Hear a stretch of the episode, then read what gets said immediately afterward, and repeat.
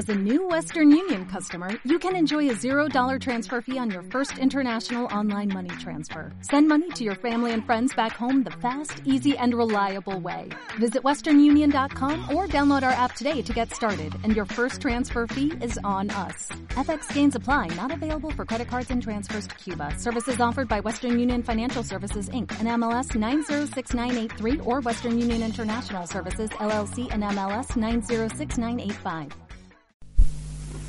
Aquella expresión tan hermosa de San Agustín cuando, imaginando una especie de disputa con Dios sobre quién ama más, lanza su amor como una jabalina a distancia y le dice al Señor con una santa audacia, mira hasta dónde te amo. Y luego, como avergonzado, le dice, y si te parece poco, dame que te quiera más, dame que te quiera más. Pues bien, luego añade el mismo, amemos, corramos. Se trata de correr en el amor, en la vida del Espíritu, correr hacia la plenitud. El cristiano es el que corre para ver si llega a alcanzar la meta. A él si llega a alcanzar al que primero le alcanzó a él por la conversión y corre hacia su plenitud. Y la humanidad entera corre hacia su plenitud. Y aquí viene nuestra esperanza, la esperanza de alcanzar esa meta, que no es sólo el triunfo individual, sino el reino de Dios en el mundo actual. Se trata pues en toda nuestra vida y en toda la vida del mundo de un devenir dependiente de la omnipotencia creadora de Dios, y aquí está el punto clave, de la omnipotencia creadora de Dios, que ha prometido realizar al hombre más allá de sus posibilidades internas. Le ha prometido, quiere decir, que la acción omnipotente de Dios se está empeñando en esa labor a la que se ha comprometido. Y nuestra esperanza cristiana se caracteriza por esto, porque cree en la acción omnipotente de Dios. Esta es la base nuestra. De ahí se comprende que uno de los mayores obstáculos de la esperanza es precisamente la vejez, o se expresa en la imagen de la vejez. Cuando llega la vejez, el hombre se anquilosa, ha vivido la vida, se detiene, no tiene ya ilusión de un futuro. En cambio, en la esperanza cristiana siempre hay la ilusión del más. La frase de las bodas de Caná, donde el maestresala dice al novio de las bodas, has guardado el vino bueno para el fin, indica la ley de la esperanza cristiana. En el cristianismo nos consta que el Señor ha dejado el vino mejor para el fin, sea en la vida individual, sea en el proceso mismo de la evolución de la humanidad. Por tanto, cuando uno ya no siente capacidad, no siente energías. No es que entonces se le cierre la posibilidad de la esperanza, sino que entonces se purifica la esperanza, porque la omnipotencia creadora de Dios está en acción. Y la omnipotencia creadora de Dios, para quien cree en ella y se fía de ella, actúa como en Abraham, lo mismo en la vejez que en la juventud. Y a veces ahí es donde se advierte que uno no se ha dejado guiar por la esperanza divina, sino por el vigor de sus fuerzas juveniles. Análoga a la vejez es el obstáculo de la propia miseria, experimentada a través de años de esfuerzos expresada en la imagen de la esterilidad. El Señor suele ir realizando su promesa en los momentos cumbres con esas dos realidades, anciano, estéril. Ancianidad por todo lo que significa de acabamiento de los vigores y de las ilusiones humanas y esterilidad por todo lo que indica de incapacidad de fructificar. Esta imagen de la esterilidad expresa bien la propia miseria. Se siente uno estéril en lo que se refiere al crecimiento de la unión con Dios. Es el desierto, una realidad que está en nosotros, que experimentamos continuamente en nuestra vida de oración. Santa Teresa dice que la miseria está siempre en el fondo de nuestro corazón y pone la imagen de que la miseria es como el fondo del río, el cauce del río que está siempre fangoso en el fondo, debajo del agua, mientras que las gracias de Dios son como las aguas que van y vienen, pero lo que está establemente firme es la miseria de nuestro corazón. Y es una imagen en ese aspecto verdadera, imperfecta todavía, porque diríamos que solo da un aspecto, porque todavía lo más grandioso y lo más notable es que el Señor, como lo profetiza por Isaías, hace fructificar el desierto, que el desierto fructifique. No es pues simplemente que sobre la miseria llueven las gracias, sino que el Señor, por la miseria del hombre, produce frutos de santificación.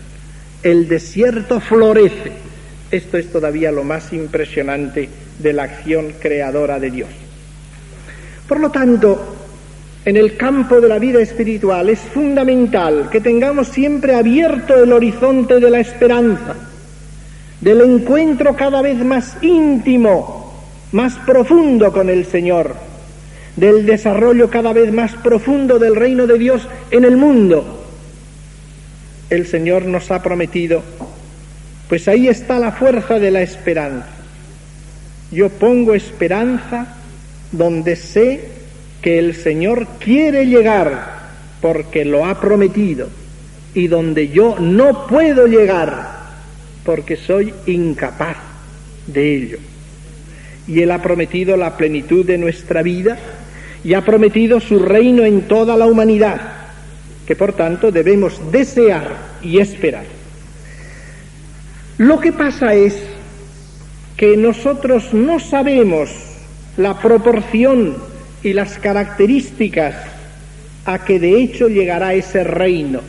Y aquí es donde nosotros solemos introducir nuestra mentalidad humana y revestimos ese reino con unas características que quizás no son el reino de la unión con Dios, sino son el reino de la mentalidad humana con que nosotros pensamos. Y aquí podemos equivocarnos. Aquí es donde describimos a veces por nuestra cuenta cómo va a ser ese reino, cómo debe ser esa unión con Dios, fijándonos sobre todo en los aspectos psicológicos en los cuales puede realizarse. Pero no nos consta que exista una verdadera promesa de Dios referente a esos aspectos en los cuales a veces nosotros descansamos. Todos conocemos las promesas que han existido a lo largo de los tiempos. Todos conocemos cómo frecuentemente, apoyándose en alguna de las frases del Apocalipsis, se ha soñado casi continuamente a lo largo de la historia en un triunfo de la virtud en este mundo a la manera humana, antes del fin del mundo. Los milenarismos en que triunfará la virtud, con bienestar, orden, justicia, paz, ese paraíso perfecto terrestre. La Iglesia nunca se ha pronunciado ni en contra ni en favor, fuera de ciertos excesos milenaristas. Queda abierto. Se puede pensar que este mundo va a llegar a un grado ideal, puede ser, pero no puedo apoyarme como cosa segura en promesas ciertas de Dios. Debemos procurar y anhelar de nuestra parte, pero en qué grado se realizará sobre la tierra no nos lo ha manifestado el Señor con certeza y con claridad. Cuando hablamos, pues, ¿cuál es tu esperanza? En el orden objetivo, la esperanza cristiana es el conjunto de lo que Dios se ha comprometido a realizar en nosotros y con nosotros, poniendo en juego su poder y fuerza creadora, no en proporción de nuestras capacidades, sino de su potencia creadora, pero pidiendo al mismo tiempo nuestra colaboración. Y este es el juego delicado y difícil. Esto es lo que esperamos, algo que el Señor realizará en nosotros y con nosotros, con su fuerza creadora. Lo esperamos subjetivamente, eso objetivamente esperamos esa realidad, lo que Él ha prometido. Subjetivamente lo esperamos con espera confiada, firme, paciente, segura, diligente y orante. Aquí está la función de la oración. Esta espera confiada está garantizada y sustancializada ya en el don del Espíritu Santo. Está probada por las tribulaciones y se apoya en la promesa del Espíritu y en su asistencia. Somos en el Espíritu de Cristo y ese Espíritu da testimonio dentro de nosotros de que somos hijos de Dios. Y la esperanza no confunde porque la caridad de Dios se ha difundido en nuestros corazones por el Espíritu Santo que se nos ha dado. Esa espera se expresará en oración, porque esperamos en la ayuda de Jesucristo, esperamos en esa ayuda que hemos de pedir. Por eso hablamos de que Cristo es esperanza nuestra. Él es el que lleva adelante esta realidad de su obra de salvación en cada uno de nosotros con verdadero compromiso, con verdadero empeño. Esto es la esperanza, nuestra salvación, la salvación del mundo. Un mundo más justo para todos. Podemos esperarlo. No tenemos certeza de hasta qué punto se conseguirá, porque el Señor nos dice que cuando Él venga encontrará pocos que tengan fe, encontrará poca fe cuando Él venga a juzgar a este mundo. Podrá también entrar dentro de esa esperanza, objeto de nuestra petición, que ha de realizarse con la ayuda de Jesucristo, incluso una realización también política. Podrá entrar.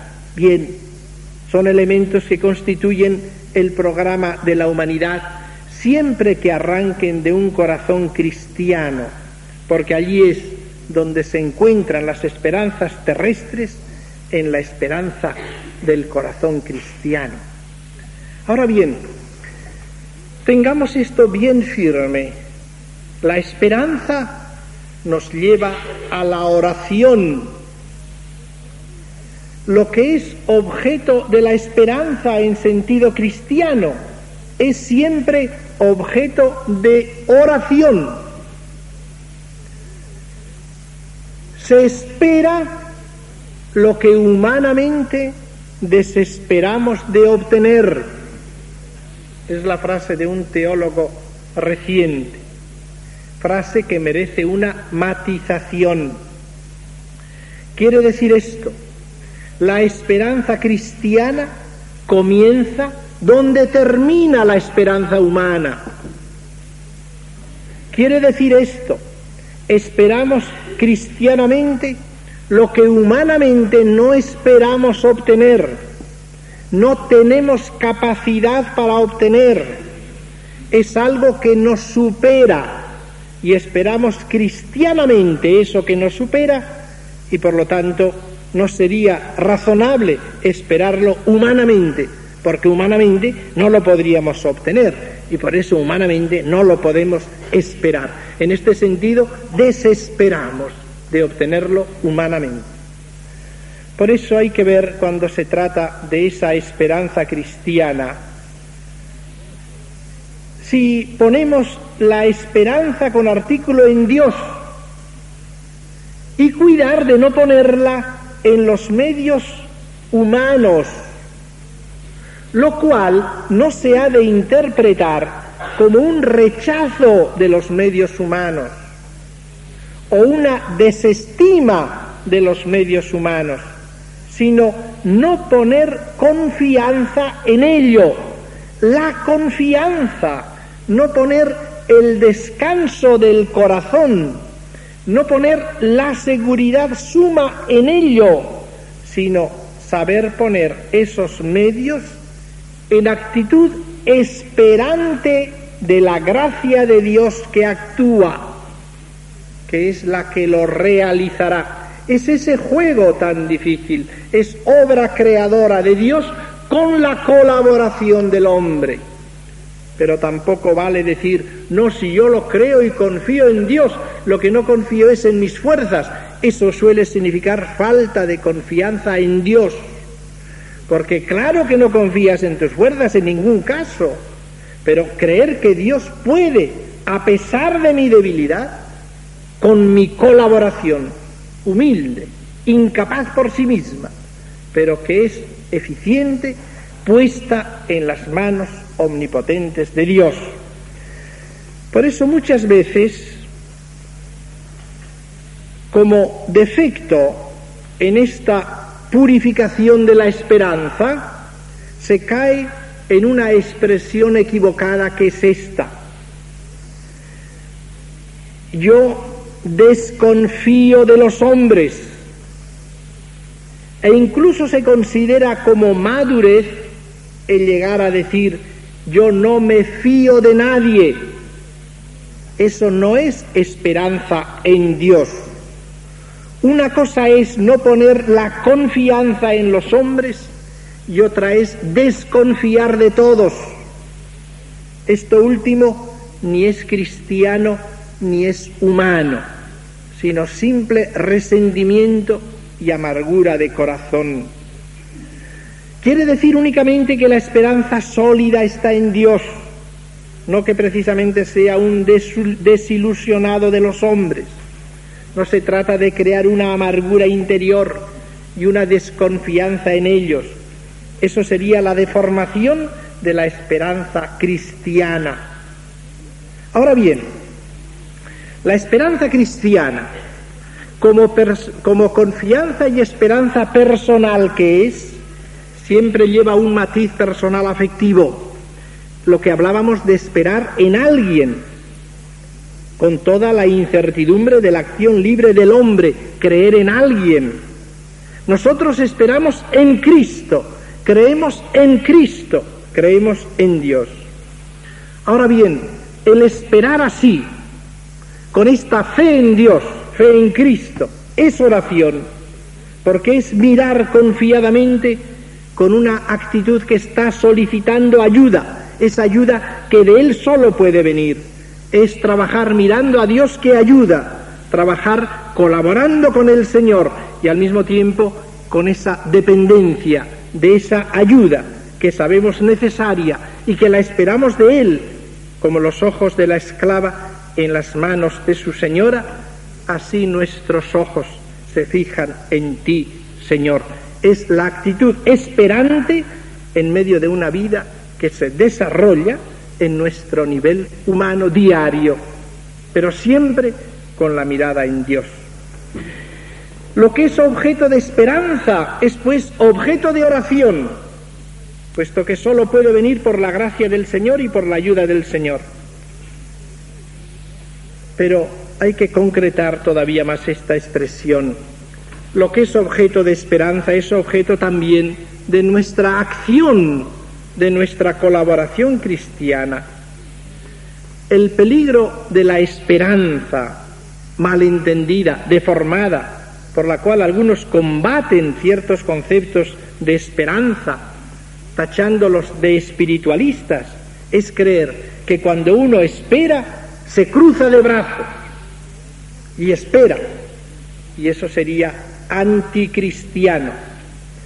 Esperar no es cruzarse de brazos, porque lo característico de esa acción omnipotente de Dios en el reino exige como ley suya en la economía actual la colaboración del hombre. El hombre está llamado a colaborar con Cristo.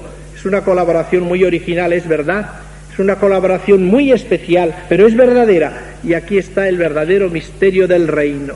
Es la unión de colaboración con Cristo entre Él y nosotros, Dios y nosotros, realizando una acción que es toda divina y toda humana, que es gloria de Dios y es salvación del mundo. Y Él solicita de nosotros esa colaboración. El ejemplo primario de esta colaboración es el de María en la Anunciación, llamada a una obra que le supera totalmente, la encarnación del Verbo. Y María da su sí y da su colaboración, a la cual luego se añade la acción del Espíritu Santo. El Espíritu Santo vendrá sobre ti. Y el fruto es proporcional a esa acción del Espíritu Santo. Lo mismo en un segundo momento, que es como una continuación de la encarnación, en la glorificación de Jesús, en la ascensión de Cristo glorioso. Jesús sube a la gloria del Padre y aquellos hombres se quedan mirando la gloria de Cristo con los brazos cruzados, boquiabiertos. Y aquellos ángeles les dicen, ¿qué hacéis aquí mirando al cielo? Este que ha subido volverá a bajar con la misma gloria, pero no lo estéis aquí esperando. Id a Jerusalén, llenaos del Espíritu Santo y preparad la vuelta del Señor. Esto es lo que es la iglesia, la preparación de la vuelta del Señor, la iglesia donde el Espíritu actúa. Y ellos, dóciles a la acción del Espíritu, colaboran poniendo todas sus fuerzas, pero en una acción que tiene ese carácter de colaboración obediencial, dóciles a la acción de la gracia, a la acción creadora del Espíritu. Así pues podemos decir que la oración, y más particularmente la petición, es expresión de nuestra esperanza. Cuando esperamos, pedimos, y cuando pedimos, esperamos.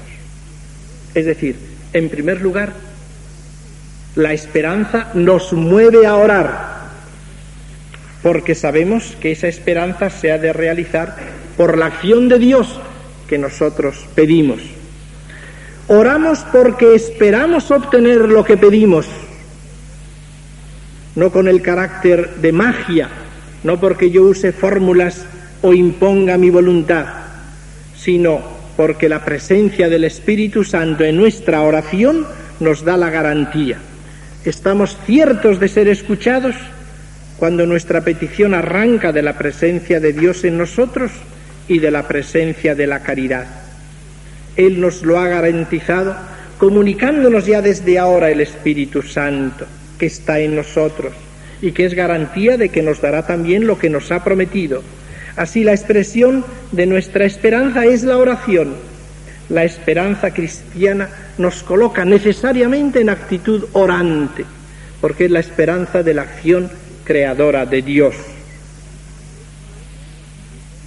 Pero la oración es al mismo tiempo estímulo de nuestra esperanza.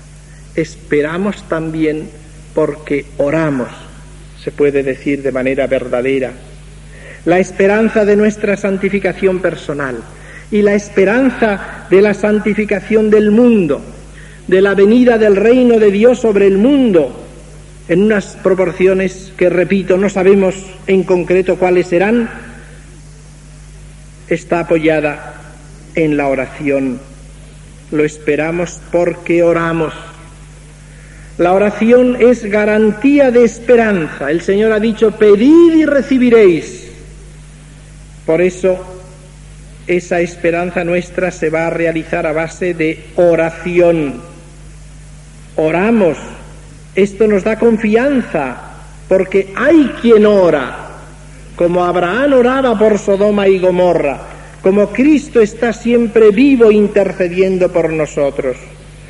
Cuando encontramos almas orantes y cuando el cristiano con ese sentido profundo que tiene va a esa persona orante y le dice, pida por mí, tiene uno como confianza de que lo obtendrá. Ese estímulo de esperanza. Hay quien ora por mí. El que se ore pues estimula y aviva nuestra esperanza. El Señor nos salvará de hecho porque hay muchos que oran. La oración de los contemplativos, que para muchos son inútiles en la sociedad, es quizás la que nos está salvando. Si hay quienes oran, el mundo tiene esperanza. Llegará porque el Señor quiere que oremos. La oración es la fuente que atrae sobre nosotros la acción eficaz creadora que ha de realizar la esperanza de los individuos y del hombre. Por eso se comprende las frases del Papa Juan Pablo II al terminar la encíclica, con las cuales quiero terminar también estas sencillas reflexiones. Dice el Papa en el último párrafo de su encíclica Redemptor Hominis, no solo sentimos la necesidad, sino también un imperativo categórico por una grande, inmensa, creciente oración de toda la Iglesia. Solamente la oración puede lograr que todos estos grandes cometidos y dificultades que se suceden no se conviertan en fuente de crisis, sino en ocasión y fundamento de conquistas cada vez más maduras en el camino del pueblo de Dios hacia la tierra prometida, en esta etapa de la historia que se está acercando al final del segundo milenio. Por tanto, al terminar esta meditación con una calurosa y humilde invitación a la oración, deseo que se persevere en ella, unidos con María, Madre de Jesús, al igual que perseveraban los apóstoles y los discípulos del Señor después de la ascensión en el cenáculo de Jerusalén. Suplico sobre todo a María, la celestial Madre de la Iglesia, que se digne perseverar con nosotros en esta oración del nuevo adviento de la humanidad, con nosotros que formamos la Iglesia, es decir, el cuerpo místico de su Hijo unigénito. Espero que gracias a esta oración podamos recibir el Espíritu Santo que desciende sobre nosotros y convertirnos de este modo en testigos de Cristo hasta los últimos confines de la tierra, como aquellos que salieron del cenáculo de Jerusalén el día de Pentecostés.